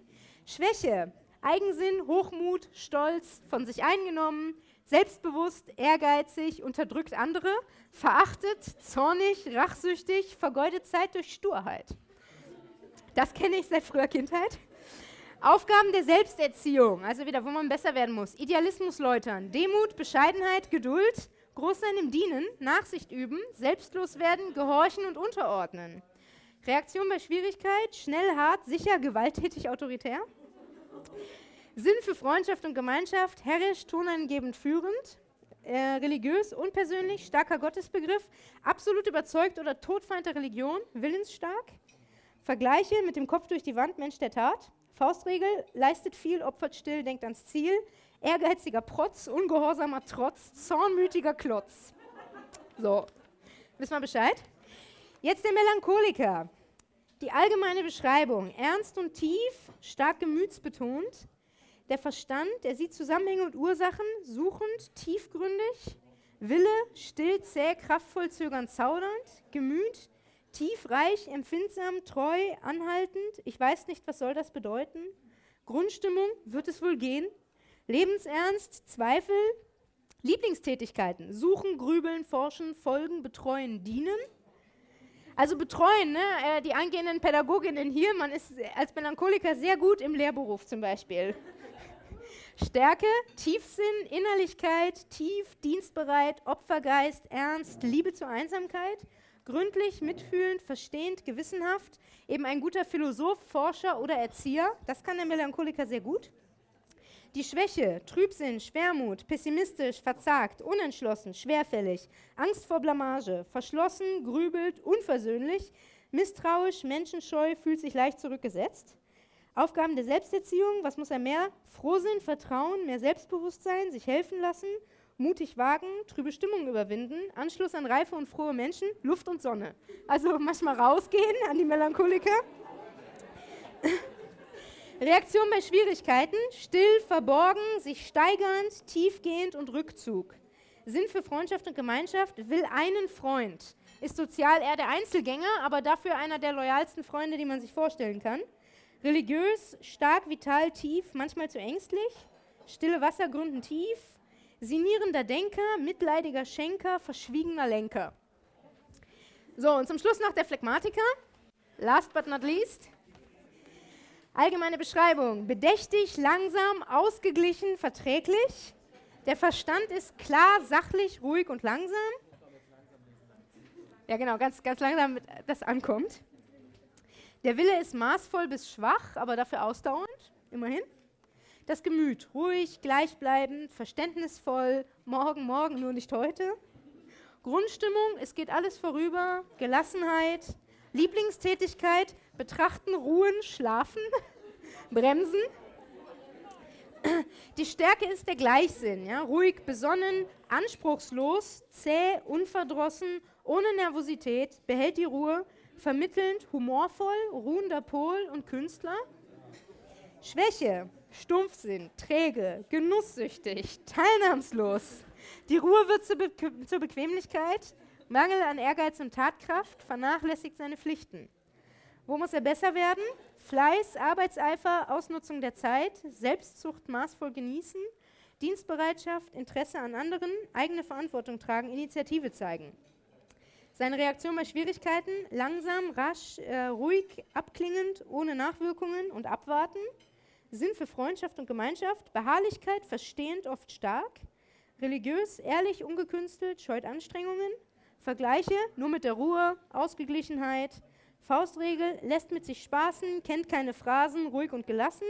Schlampig nach außen, vor Opfer ein Grausen, am liebsten die Pausen. So, und bevor wir jetzt in die Fragerunde einsteigen, vielleicht noch ein, ein abschließendes Wort. Also was, was haben wir jetzt gelernt? Was kann man jetzt daraus mitnehmen? Wie gesagt, bei allen ähm, Ungenauigkeiten, die dieser Test natürlich hat, weil der sehr kurz ist, aber dennoch habt ihr vielleicht ein bisschen was darüber gelernt, was ihr einfach mitbringt, was einfach euer Temperament tief in euch drin ist, was einfach Reaktionsweisen sind, die ihr an den Tag legt bei irgendwelchen Situationen, die einem halt im Leben begegnen. Und das ist manchmal wichtig, dass man sich darüber klar ist, weil ähm, sowas kann Ehekrisen auslösen. Ja? Also zum Beispiel der Melancholiker, der neigt dazu, dass er einfach so Regeln aufstellt und er sagt, so muss es sein und nicht anders. Also die Klorolle muss so rum aufgehängt werden. Und wenn jetzt dieser Melancholiker mit einem Sanguiniker verheiratet ist, haben wir ein Problem, weil dem Sanguiniker ist das nämlich total egal, wie die Klorolle aufgehängt ist. Der, der, der kümmert sich darum nicht. Und der Melancholiker hält das aber direkt für die Zurückweisung seiner eigenen Person. Das heißt, viele, viele grundsätzliche Krisen und Schwierigkeiten in Beziehungen, in Freundschaften, in der Familie klären sich dadurch auf, dass man einfach merkt, ah okay, der andere hat jetzt das Temperament und deswegen reagiert der so. Ja, dem Phlegmatiker ist erstmal alles ein bisschen egal, der Melancholiker hat halt immer direkt Weltschmerz, der Choleriker regt sich vielleicht kurz auf, aber ist dann auch relativ schnell wieder ruhig. Und der Sanguiniker, der springt einfach von einem zum nächsten und kann sich nicht ernsthaft mit irgendwas beschäftigen. Also das ist wichtig, das manchmal zu wissen wichtig, sich selbst zu erkennen und wichtig, auch die anderen Menschen in der eigenen Umgebung zu erkennen. Und dann kann man manchmal auch davon abstrahieren und nimmt nicht immer alles direkt super persönlich. Also von daher, das kann uns helfen, wenn wir unser eigenes Temperament kennen. Wichtiger Schritt auf dem Weg der Selbsterkenntnis. Und jetzt, ähm, ja, also Ähm, Runde frei für eure Fragen, wenn ihr welche habt. Ähm, ich stehe dann noch zur Verfügung. Was tut man denn, wenn man mit seinem äh, Temperament unzufrieden ist? Wenn man ein anderes haben möchte? Ja, das geht halt nicht. Also man kann nicht das Temperament wechseln. Das ist so ähnlich wie, ähm, weiß ich nicht, die Haarfarbe, die Augenfarbe. Ich kann das zwar überfärben, aber letztlich mh, hm, weg geht's nie. Das heißt, ich habe nur die Möglichkeit, an mir selber zu arbeiten. Also ich kann halt anfangen, mich selbst zu erziehen. Und da habe ich halt schon einen gewissen, einen gewissen Freiraum. Also als wir gerade hier schon mal darüber geredet haben, okay, wer ist was, dann äh, sagte auch jemand, der, der mich äh, etwas näher kennt, was, du bist doch kein Choleriker. Das hat mir letztens auch schon mal jemand gesagt. Doch, ich bin Choleriker, total. Und wenn ihr manchmal wissen würdet, wie ich mich innerlich aufrege. Aber ich habe gelernt, das zu kontrollieren. Also das merkt man nach außen halt nicht mehr so sehr, zum Glück. Aber das ist auch ähm, teilweise, ja, ist halt einfach Arbeit. Aber es lebt sich leichter damit, weil wenn man sich dann immer direkt auch nach außen aufregt und wenn man dann direkt explodiert, ist nicht so gut für die Stimmung. Also ich kann lernen, damit umzugehen. Ich reagiere vielleicht, also meine erste Reaktion werde ich wahrscheinlich nie ändern können. Weil meine erste Reaktion ist die, die aus dem Temperament kommt. Aber ich kann dann meine zweite Reaktion steuern. Da kommt mein Wille ins Spiel, da kommt mein Kopf ins Spiel und auch mein Herz an vielen Stellen. Das heißt, das ist das, wo unsere Freiheit ist. Das ist das, wo wir an uns arbeiten können. Wie gesagt, die erste Reaktion ist kein Problem, passiert nichts, aber die zweite Reaktion, für die habe ich Verantwortung. Und da kann man halt an sich selbst eben arbeiten. Also ähm, mir ging es gerade bei dem Test ein bisschen so, ich hatte das Gefühl, bei manchen Auf also Antworten, impulsiv irgendwie hätte ich gerne was angekreuzt, aber ich wusste, ja, okay, kann sein, dass ich früher mal so gedacht habe, aber ähm, dass ich das Gefühl hatte, ich habe mich schon irgendwie verändert, dass ich viele Dinge anders sehe. Und ich frage mich auch, inwieweit kann ich andere Temper Temperamente oder Charakterzüge ähm, von diesen Temperamenten aneignen? Charakterzüge schon, aber dein Temperament, das behältst du eben. Und letztlich die Reaktion, die du halt als Kind wahrscheinlich hattest, diese ungefilterte Reaktion, das ist die vom Temperament. Aber dann kommt halt die Erziehung, dann kommen die Freunde, die Peer Groups und das, was ich selbst draus mache. Und insofern, ich habe eben schon Freiheit, definitiv. Ich kann mich verändern. Also ich bin da nicht determiniert. Also sagen ja auch viele Leute, ich bin halt so, ich kann da nichts machen, andere sind mir egal, ich bin so. Nee, also kann man schon was dran tun, kann man schon dran arbeiten. Aber diese erste impulsive Reaktion, das, was du sagst, das ist wahrscheinlich das Temperament, das durchkommt. Nur klar, wir sind ja alle jetzt nicht mehr Kindergartenkinder.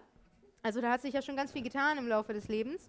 Und deswegen kommt das Temperament oft schon nicht mehr ungefiltert durch, weil wir eben daran gearbeitet haben, weil wir gemerkt haben, okay, meine spontane Reaktion ist unpraktisch. Die hilft mir in meinem normalen Leben nicht, also muss ich etwas anders reagieren. Und so sind wir Menschen. Aber das können wir eben auch, wir können das auch bewusst steuern. Wenn mir was auffällt an mir, was mir nicht gefällt, kann ich mich bewusst dafür entscheiden, ich möchte mich ändern, ich will an mir arbeiten. Und ich versuche das. Und das ist zuerst sehr schwer.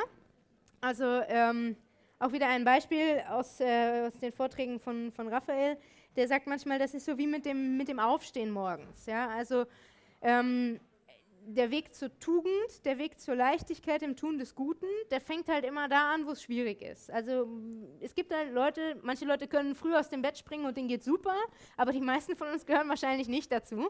Und dann ist das Aufstehen schon hart, die erste Herausforderung des Tages. Jetzt klingelt der Wecker und ich denke mir, ich würde gern liegen bleiben. Ähm, wenn ich jetzt noch nicht so sehr die Tugend geübt habe, dann mache ich das, dann bleibe ich liegen. Aber nach einer Weile stelle ich fest, das ist unpraktisch, weil entweder ich kriege meine Sachen für die Uni nicht gemacht oder mein Chef sagt mir irgendwann, also wenn du jetzt nicht pünktlich kommst, dann war es das mit dem Job. Ich merke, es stört, also muss ich daran arbeiten. Und zuerst, ich werde alle Anstrengungen bemühen, damit ich wirklich um sechs oder um sieben Uhr aufstehen kann. Und es wird super anstrengend. Vielleicht muss ich mir fünf Wecker stellen. Ich muss irgendwie, äh, keine Ahnung, was machen. Am besten baue ich mir so eine Maschine, die mich aus dem Bett schmeißt, unter die Dusche schiebt, Kaffee intravenös einführt und dann irgendwie gehe ich raus. Und das ist super anstrengend. Und dann denke ich mir, okay, boah, wenn das Tugend ist, das ist super anstrengend. Aber das ist nicht Tugend. Das ist äh, noch auf dem Weg zur Tugend. Das ist die sogenannte Kontinentia, aber noch nicht Tugend. Tugend ist, wenn der Wecker klingelt und ich tatsächlich, weil ich mich inzwischen daran gewöhnt habe, relativ leicht aufstehen kann. Vielleicht würde ich immer noch, denke ich mir, oh, jetzt noch zwei Stunden länger wäre angenehm, aber ich weiß, es ist besser, ich habe mich daran gewöhnt, ich stehe auf. Und so ist das mit dem an mir arbeiten. Das Temperament ist die erste Reaktion, die ist einfach, die ist halt da. Aber diese zweite Reaktion, die kostet mich vielleicht Mühe, da muss ich an mir selbst arbeiten, da muss ich mich auch mal selbst überwinden. aber die hilft mir letztlich, dass ich mein Leben mit mehr Freiheit leben kann. Weil wenn ich immer liegen bleiben muss bis elf, dann habe ich keine Freiheit in der Uni, die interessante Vorlesung um neun zu besuchen. Also meine Freiheit ist eingeschränkt. Wenn ich aber auch die Leichtigkeit gewonnen habe, früher aufzustehen, dann kann ich meinen Tag so planen, wie ich will. Und das ist dann das, was mich, was mich frei macht, was mich flexibel macht und was mich ein bisschen befreit von dem, was mein Temperament mir vielleicht vorgegeben hat. So. Ähm, jetzt, wo ich das Mikro schon habe, ähm, will ich das durchaus ausnutzen. Ähm, ich, es gibt ja manchmal so Tests, die sagen, ich habe ein gewisses Temperament, also ist der Beruf wahrscheinlich das Richtige für mich. Und ähm, manchmal macht man so Tests und kommt dann raus, ja, okay, es ist eine, also, hä, irgendwie will ich das doch gar nicht und wollte, will irgendwie was anderes. Inwieweit ist so ein Temperament, also so Berufs, ähm? Ist es wirklich so, dass man einen Beruf nur führen kann, wenn man ein bestimmtes Temperament hat? Oder ist es durchaus möglich, das auch gut zu leben, auch mit Erfüllung, wenn man sozusagen sich das anarbeiten muss? Also ich würde sagen, zweiteres, es gibt halt Temperamente, die sind natürlicher geeignet für einen Beruf. Also eben zum Beispiel der Phlegmatiker ist wirklich ein guter Richter, weil der absolut unparteiisch und immer besonnen und einfach sehr neutral ist. Und Melancholiker, das haben wir ja auch eben kurz gehört, Melancholiker sind gute Forscher und auch gute Erzieher, weil die sich einfühlen können, weil die den Dingen auf den Grund gehen. Also manche Temperamente sind schon gut geeignet für bestimmte Jobs. Ja, der Choleriker ist sehr gut als zum Beispiel als Manager, als jemand, der, der oder der Sachen organisiert, der einfach dieses Durchhaltevermögen haben muss. Und so gibt es für jeden Beruf Sachen. Oder der Sanguiniker ist super, um Dinge zu verkaufen. Ja, der hat eine super gute, so erste Performance. Also dann lieben ihn direkt alle Leute und kaufen die Waschmaschine, die er verkauft. Also das kann der Sanguiniker gut. Das heißt, es gibt schon Sachen, die einem vielleicht natürlich liegen, aber das heißt nicht, dass man nicht auch die anderen Leute braucht. Also du brauchst auch Du brauchst auch Leute, du brauchst zum Beispiel auch Lehrer in der Schule, die sich jetzt nicht nur immer einfühlen und Mitleid mit den Kindern haben, sondern die auch mal zum Beispiel die Schulentwicklung vorantreiben. Und da ist dann der Melancholiker vielleicht wieder nicht der Beste, sondern da hilft dann auch mal ein anderer, ein anderes Temperament. Ähm, insofern, letztlich ist die Bereicherung, wenn diese Temperamente sich ergänzen, plus ich bin ja nicht nur mein Temperament, sondern ich bin eben auch noch diese Persönlichkeit und der Charakter. Und das ist natürlich auch was, was dann eine Rolle spielt für meine, für meine Berufsentscheidung. Aber man kann sich ja selber mal testen, welchen Beruf habe ich denn ergriffen? Was ist denn das, was mir auch bei meinem Beruf liegt? Passt das zu meinem Temperament? Und ich denke, das kann schon sein, dass das bei der Mehrheit hier im Raum auch ähm, was miteinander zu tun hat. Aber wie gesagt, es ist nicht, also man ist nicht determiniert.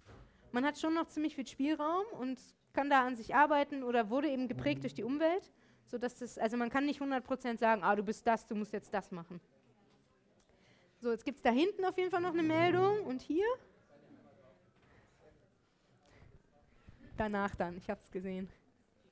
Ähm, also Sie haben eben über diese Selbsttranszendenz gesprochen. Und ich glaube, viele Menschen haben heutzutage irgendwie das Problem, ein Ziel zu finden oder so ein Ideal oder etwas, wofür sie kämpfen wollen, weil es einfach so viele Möglichkeiten gibt. Also ich persönlich habe das, dass ich einfach nicht so genau weiß, was will ich eigentlich im Leben, wo geht es hin oder was ist genau mein, mein Ziel oder mein Plan oder mein Ideal.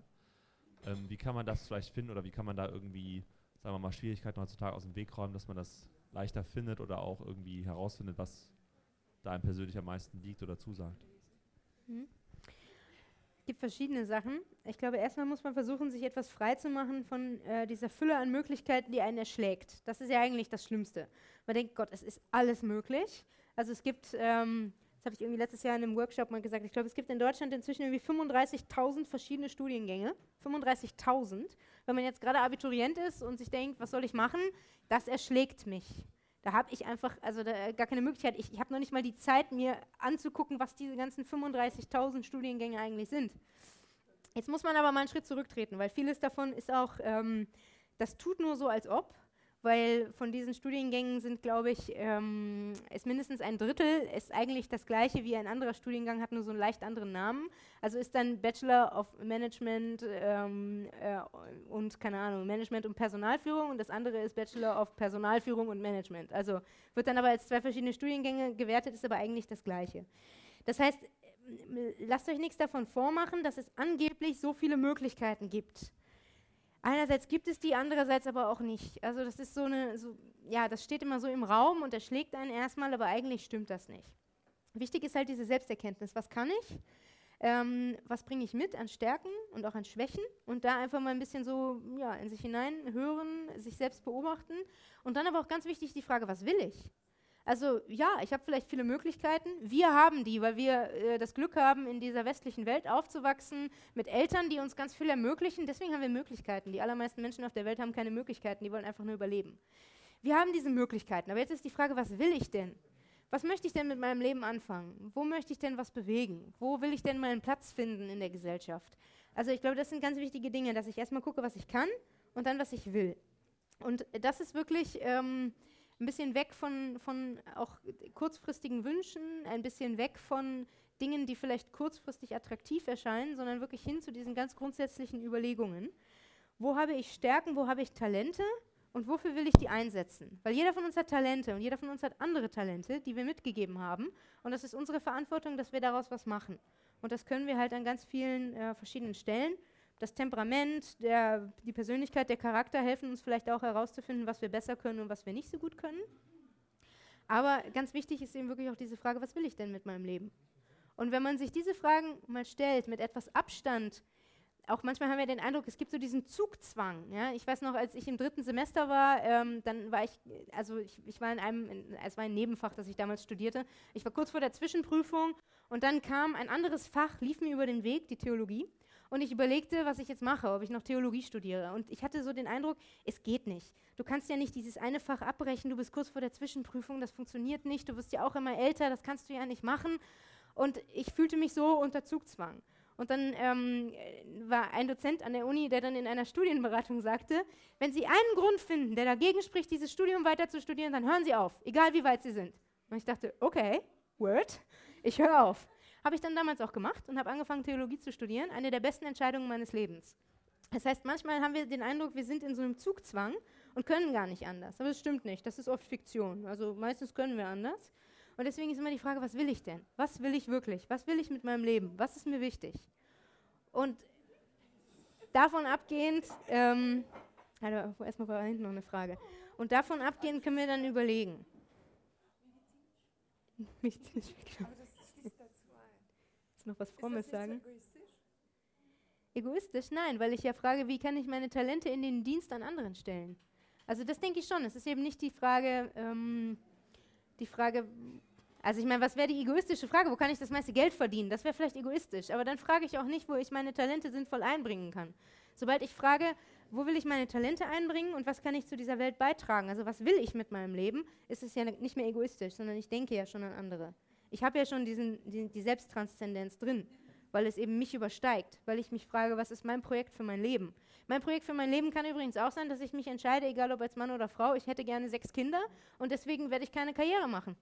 Ich arbeite vielleicht, aber Karriere halt nicht, weil ich entscheide mich für das Projekt Familie. Ist auch eine Entscheidung. Aber halt diese Entscheidung, was ist mir wichtig in meinem Leben? Und dann kann man versuchen, dieses Ziel zu erreichen. Und wenn man aber merkt, nach zwei, drei Jahren, ähm, war vielleicht doch falsch, also mein Studienfach war vielleicht doch nicht so klug gewählt oder ich würde gerne was anderes machen, ist kein Beinbruch. Es ist kein Scheitern. Also das erlebe ich auch immer wieder, dass Leute mit 20 der Meinung sind, sie sind gescheitert, wenn sie nach zwei Semestern das Studium wechseln. Nein, es ist kein Scheitern. Es ist eine Korrektur in die richtige Richtung. Ich wechsle zu dem, wo ich merke, dass da wirklich mein Herz für schlägt und dass ich das wirklich will. Aber dafür muss man sich ja auch erstmal kennenlernen. Also sich nicht erschlagen lassen von den Möglichkeiten, sich selbst kennenlernen und sich immer wieder überlegen, was möchte ich für diese Welt tun. Also ganz, ganz idealistisch, pathetisch, was möchte ich für mein Leben? Mit meinem Leben Gutes für andere und für die Welt tun. So. Okay. Also wenn ich jetzt bei dem Test daran denke, wie ich als Kind war oder wie ich als Kind auf diese Situation reagiert hätte, dann ist es irgendwie richtiger oder wen weniger verfälscht. Ist es richtig? In Bezug auf das Temperament ja. Genau. In Bezug auf Persönlichkeit und Charakter nicht, aber in Bezug auf Temperament ja. Genau, weil alles andere dann eben doch schon geprägt ist durch das, was kommt. Ähm, also ich habe ein bisschen Schwierigkeiten mit dieser so scharfen Grenze zwischen den Temperamenten. Also ich habe jetzt bei B, C und D jeweils sechs Punkte.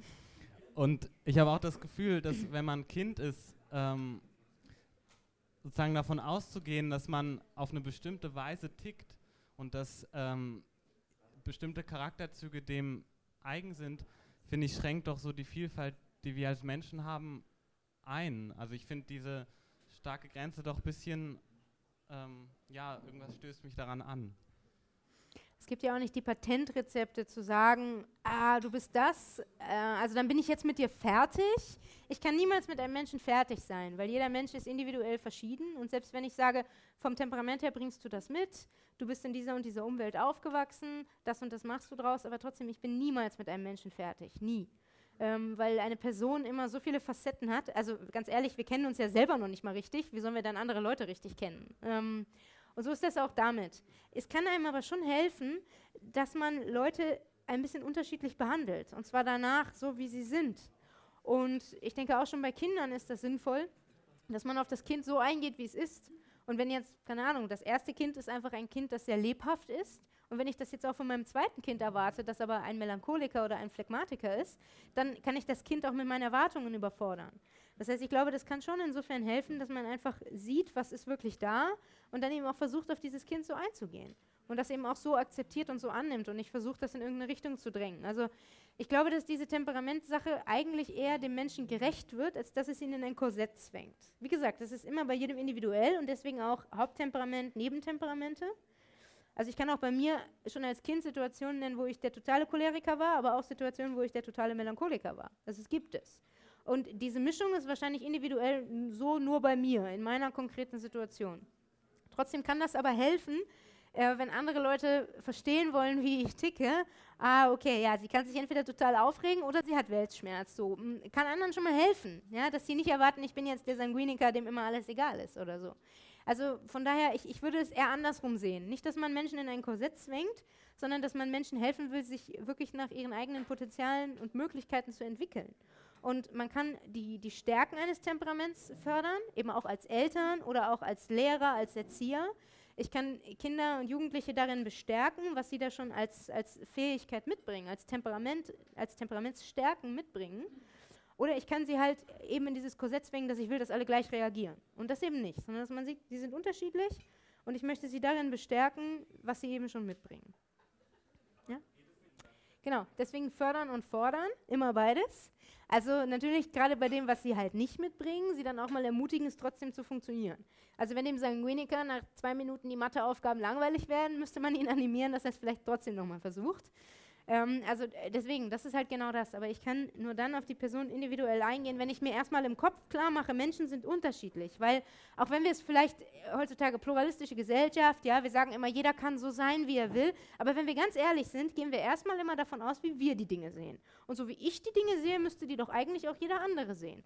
Ist ganz normal, dass wir so denken.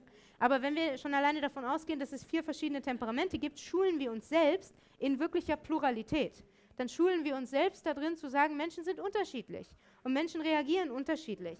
Und das ist okay und normal, dass sie das tun. Ich muss jeden so annehmen, wie er ist, aber mir selber hilft, wenn ich so gewisse Typen im Kopf habe. Wie gesagt, ohne jemanden in ein Korsett zu zwingen, aber einfach um zu wissen, so als grobe Orientierung, ah, das scheint mir jetzt, der scheint mir eher cholerisch zu sein oder mm, die ist jetzt eher melancholisch. Und dann weiß man so ein bisschen, wie man besser reagiert, ohne Leute zu verletzen. Also ich würde das eher als Hilfe sehen. Gar nicht als Einschränkung, sondern einfach als Hilfe im Umgang mit Pluralität und mit verschiedenen Menschen. Ähm, du hast mehrmals gesagt, an dem Charakter können wir arbeiten. Du hast auch erklärt, warum wir daran arbeiten sollten, nämlich weil die Tugend uns frei macht, also es in unserem Interesse ist. Ähm, ich frage mich, ob wir in einer Zeit leben, wo das nicht schnell kippt in ein, wir müssen an unserem Charakter arbeiten. Also ich denke an Selbstoptimierung in allen Bereichen. Ne? Wir haben das Armband, was uns beim Schlafen überwacht. Wir müssen besser schlafen, dann sind wir frei, unseren Tag zu genießen. Wir müssen unser Essen gesünder gestalten, dann sind wir freier, äh, unsere Hobbys zu betreiben. Ist jetzt der Charakter dran. Wir müssen unseren Charakter optimieren, damit wir eben doch nicht mehr unterschiedlich sind, sondern uns anpassen. Also Stichwort Selbstoptimierung. Genau. Ähm, da muss man tatsächlich sehr intensiv unterscheiden und das ist auch eine sehr, eine sehr ungesunde Tendenz in der Gesellschaft. Ähm, ich habe manche, manche äh, Mitbewohnerinnen, die aus, aus anderen Kulturkreisen kommen und das ist schon interessant zu sehen, dass wir Deutschen oft das Problem haben, dass wir zu diesem Perfektionismus neigen. Also Leute aus so eher spanischen, spanischsprachigen Ländern, Lateinamerika, die haben dieses Problem nicht. Denen ist das völlig Pelle. Also Wir Deutschen machen uns voll die Sorgen und denken, oh Gott, oh Gott, ich habe die Tasse nicht gespült. Leute aus anderen Ländern denken sich, ach, völlig egal. Also deswegen, die, dieser, das ist das, was, was wir Deutschen aber konkret mit unserer Mentalität lernen müssen. Es ist nicht schlimm. Wenn ich Dinge nicht sofort schaffe, ist es nicht schlimm. Und darum geht es auch nicht. Es geht nicht darum, dass ich perfekt bin oder dass ich vollkommen bin. Das kann ich gar nicht. Das schaffe ich auch gar nicht. Ähm, das ist auch nicht möglich. Das ist auch innerhalb dieser Welt nicht möglich, weil die Welt ist, wie sie ist, weil wir durch die Erbsünde verletzt sind und äh, das, das klappt nicht. Was meine Aufgabe ist, ist, dass ich eben versuche, frei zu werden. Nicht perfekt. Jemand, der frei ist, ist nicht perfekt, auf gar keinen Fall. Aber dass ich frei bin, wirklich so zu handeln, wie ich handeln möchte und einfach nicht getrieben werde durch, ähm, durch bestimmte Fesseln, die halt meine, meine Erziehung oder mein Temperament oder die äußeren Umstände mir anlegen, sondern dass ich wirklich so sein kann, wie ich es in meinem Herzen sein möchte. Und das hat nichts damit zu tun, dass ich perfekt bin oder meine, den Anforderungen meiner Umwelt entsprechen zu müssen, sondern dass ich wirklich das tue, was ich im Herzen habe. Und ich bin der Überzeugung, dass letztlich jeder Mensch im Tiefen seines Herzens eigentlich das Gute will und darum geht es, dass ich das versuche umzusetzen. Und das Gute ist nicht, dass ich mich ständig gesund ernähre, dass ich ähm, so und so viel Sport mache, dass ich das und das mache, dass ich bloß nie die falsche Antwort gebe. Das, das ist nicht gut. Das ist äußerlich scheinbar irgendwie perfekt, aber letztlich ist es ja noch nicht mal das, es ist nur ein Schein und ein Schein, der wieder, wieder äh, fremdbestimmt ist. Es ist nicht selbstbestimmt. Es bin nicht ich, die die Freiheit zum Guten ausnutzt, sondern das ist ein, eine Norm von außen, der ich irgendwie entsprechen möchte und die meistens eben nicht dazu führt, dass, dass ich persönlich mich gut fühle oder die Welt besser mache, sondern dass ich vielleicht pro bestimmte Produkte kaufe oder glaube, wenn ich das jetzt noch habe, wenn ich eben dieses Armband habe und wenn ich diese bestimmten Essenssachen kaufe, dann bin ich besser, produktiver, intelligenter, hübscher, keine Ahnung was und scheine irgendwelchen Normen zu entsprechen. Wer macht denn diese Normen? Die werden von außen an uns rangetragen und meistens äh, von der Wirtschaft, weil die Wirtschaft äh, Profit machen will. Also deswegen, darum geht es wirklich nicht und Deswegen auch wirklich dieser Appell gerade an uns Deutsche. Machen wir uns frei von diesem Streben nach Perfektionismus. Das macht uns kaputt. Das macht uns wirklich kaputt. Und ähm, dann auch nochmal als Theologin quasi der, der gläubige Satz, Gott liebt uns, völlig egal, was wir tun, völlig egal. Selbst wenn wir die allergrößten Sünder sind, Gott liebt uns total und das ist das, woran wir uns festhalten müssen. Das ist das, was uns frei macht zum Guten. Und nicht, dass ich ständig denke, ich muss irgendwelche Anforderungen erfüllen. Muss ich nicht, wirklich nicht. Ich soll frei sein und das tun, was ich im Herzen habe und nicht nach dieser, selbst, nach dieser angeblichen Perfektion streben. Ja, ähm, ich bin manchmal in einem Zwiespalt, weil ich merke, dass ich am meisten frei bin, wenn ich mich selbst vergesse, wie zum Beispiel in der Familie, wenn ich geliebt werde und je mehr ich mich versuche selbst zu erkennen und in so einem Weg bin, desto manchmal, ich habe das Gefühl, ich zwänge mich so ein oder ich bin zu sehr in den Gedanken und dann weiß ich nicht, in welche Richtung ich gehen soll. Soll ich mich selbst er erkennen oder mich selbst vergessen? Ich würde da gar keinen Widerspruch sehen. Ich glaube, du erkennst dich selbst in dem Moment, wo du dich halt wirklich ganz an eine Sache hingibst. Also das äh, ist auch, ist immer die Frage, was für ein Bild vom Menschen hat man? Ich habe ein christlich geprägtes Bild vom Menschen, das ist halt meine Grundentscheidung, aber ich bin fest davon überzeugt, wir sind Ebenbild Gottes, Gott ist die Liebe. Und die Liebe ist immer das, was sich schenkt und was sich hingibt.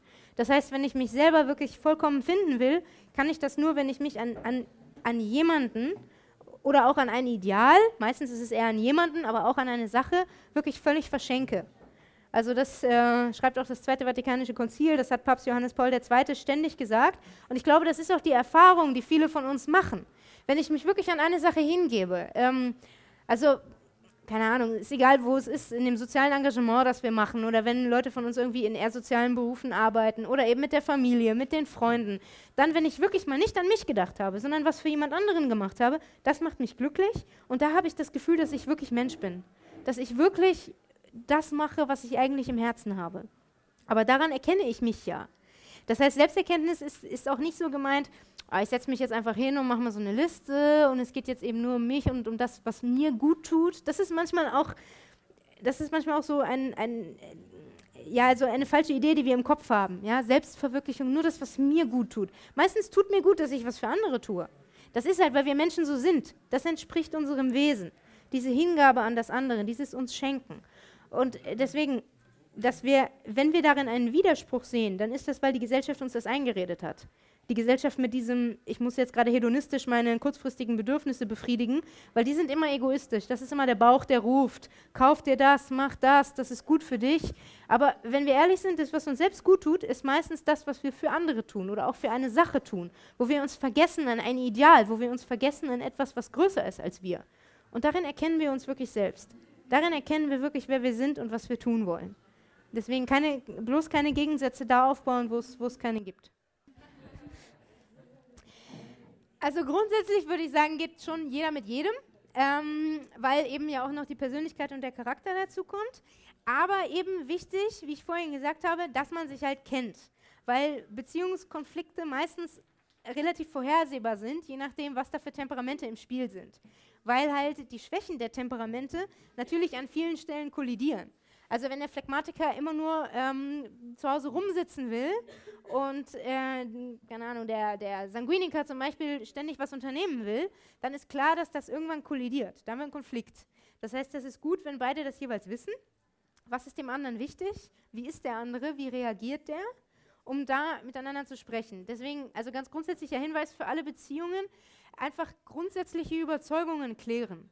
Ich bin manchmal erstaunt, was ich so von Freunden von mir höre, wie schwer das ist, über die grundsätzlichen Dinge zu reden. Und ich meine jetzt nicht, wenn man erst drei Wochen zusammen ist, sondern nach Jahren. Ja, aber dass man sich grundsätzlich darüber verständigt, was möchte ich mit meinem Leben, was ist mir wichtig.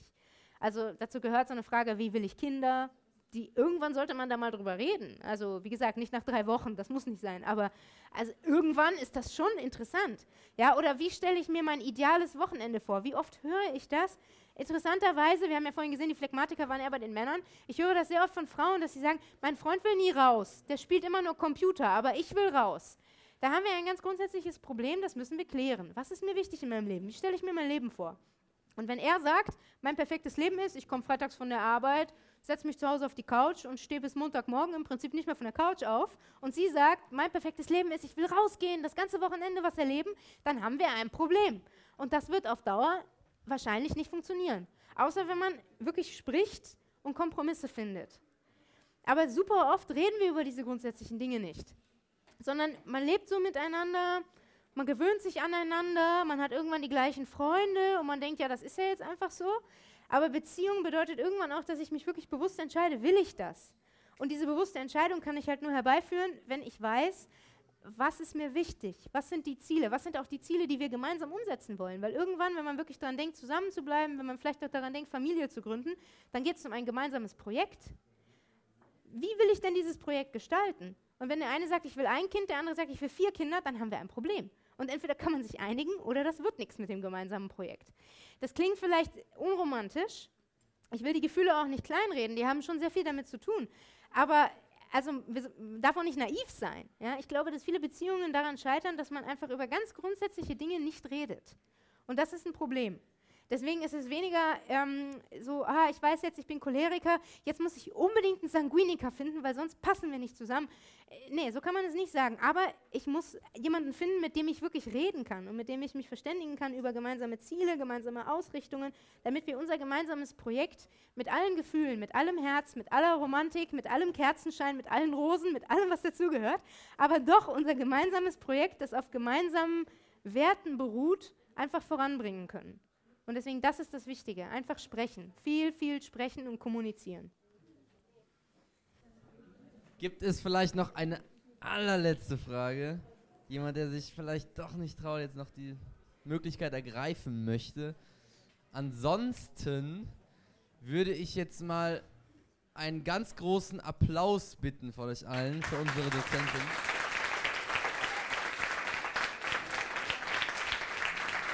Sehr viel, sehr viel können wir dir leider, sehr viele können wir dir leider nicht anbieten, aber eine Kleinigkeit dann doch. Ja, sehr gerne. Vielen Dank. Nochmal ja. für die äh, Nervennahrung, falls man dann doch äh, mal im Trubel der, äh, der Temperamente auch unterkommt. Ja. Äh. Wir werden das temperamentvoll gemeinsam genießen. ja. Ein Dank auch an euch alle fürs Kommen, aber es ist ja noch nicht vorbei. Das war nur der erste Teil. Ähm, ich möchte noch auf eine andere kleine Sache hinweisen. Und zwar ähm, habe ich ja schon eingangs angesprochen, ähm, dass auch jeder die Möglichkeit hat, die man auch gerne beim Schopfe ergreifen darf und sollte, eine Kleinigkeit zu spenden für dieses Projekt, weil wir machen das natürlich alles ähm, freiwillig und äh, ohne äh, Bezahlung. Unsere Bezahlung ist dann eure Anwesenheit in dem Sinne. Ähm, aber für organisatorische Dinge wie Stellwände, wie Technik und so weiter und so fort fallen doch immer wieder ähm, äh, Kleinigkeiten an, wie die, die wir finanzieren müssen. Von daher würde ich bitten, vielleicht äh, die Dose, die rumgehen wird. Hier vorne ist die angefangen.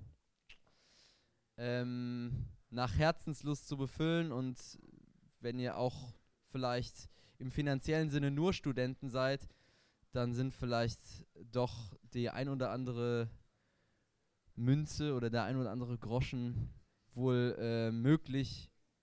Also fühlt euch frei und äh, etwas zu spenden. Dann äh, darf ich nochmal auf die sozialen Medien hinweisen, nämlich auf unsere Facebook-Seite Theologie vom Fass Köln. Könnt ihr einfach Besucher eingeben. Dort sind halt dann alle Veranstaltungen drin, die aktuellen Termine, die dann auch reinkommen. Und dann seid ihr immer up to date und auf dem neuesten Stand mit den neuesten Bildern auch von der Veranstaltung. Also da einfach ähm, Thumbs up. Und äh, das könnt ihr gerne auch nutzen. Dann, last but not least, wie man so schön sagt, äh, möchte ich Pater Klaus noch einmal das Wort geben. Also das Thema der Temperamente ist äh, schon sehr, sehr spannend. Ich habe vor ungefähr 25 Jahren meinen ersten Temperamententest gemacht. Vielleicht, wer hat von euch heute den ersten gemacht? Überhaupt so mal? Ich war damals sehr unsicher und ich muss sagen, ich habe ungefähr zehn Jahre gebraucht, bis ich ähm, langsam mein eigenes Temperament wirklich gekannt habe. Warum? Weil man, man wäre gerne etwas, man wäre gerne so wie die anderen oder man hat so sein Idealtemperament, aber langsam, langsam, langsam erkennt man sein eigenes. Ganz spannend, ich habe vor ungefähr drei Monaten zusammen mit unserer Gemeinschaft, ich lebe in einer Gemeinschaft mit fünf Mitbrüdern, da haben wir einen profes professionellen Charaktertest gemacht. Ein mexikanisches Unternehmen und das war echt faszinierend. Der Test dauerte 25 Minuten und eine Stunde später hatte ich in, meinem, in meiner Inbox einen 53 Seiten Beschreibung meines Temperamentes. Und das ist alles mathematisch ähm, hergestellt worden. Das heißt, da saß niemand da und hat sich überlegt, wie ist der wohl, sondern es gibt einfach Verhaltensweisen in uns, die sind ganz charakteristisch und die kann man dann deuten. Und ich habe die 53 Seiten durchgelesen, also das hat viel länger gedauert als der Test und muss sagen, zu 98 Prozent stimmt das. Da steht dann drin, womit ich Probleme habe, da steht drin, was ich gerne tue, da steht drin, welche Art von Menschen mir schwerer fallen, da steht alles, steht alles drin. Warum? Und da möchte ich dir jetzt ein bisschen widersprechen, weil wir eben von Natur aus sehr deutlich geprägt sind. Und ich würde sagen, es sind wie die Blumen des Feldes. Es sind alle Blumen und manche gehören zu einer bestimmten Gattung, aber sie sind sehr unterschiedlich und sehr einzigartig.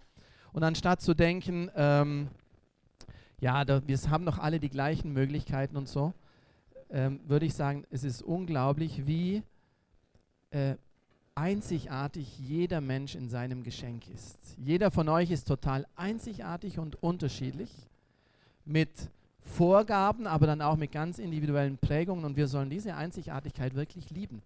Du bist ein einzigartiges Wesen aber gleichzeitig bist du noch nicht ein irgendwie total neutrales Ding, was einfach so dahin schwitzt, sondern du hast einen Charakter, du hast, ein, du hast eine, eine Identität. Und ich glaube, es tut uns wahnsinnig gut, das zuerst einmal zu wissen, sich langsam kennenzulernen und dann sich selber zu lieben, wie man ist. Und das ist gar nicht so einfach, denn ein Temperament hat Stärken, aber jedes Temperament hat auf der anderen Seite die entsprechenden Schwächen. Ich bin Choleriker, Sanguiniker. Der Choleriker, ich habe das geliebt, als du das vorgelesen hast, weil ach, mein Herz schlägt da.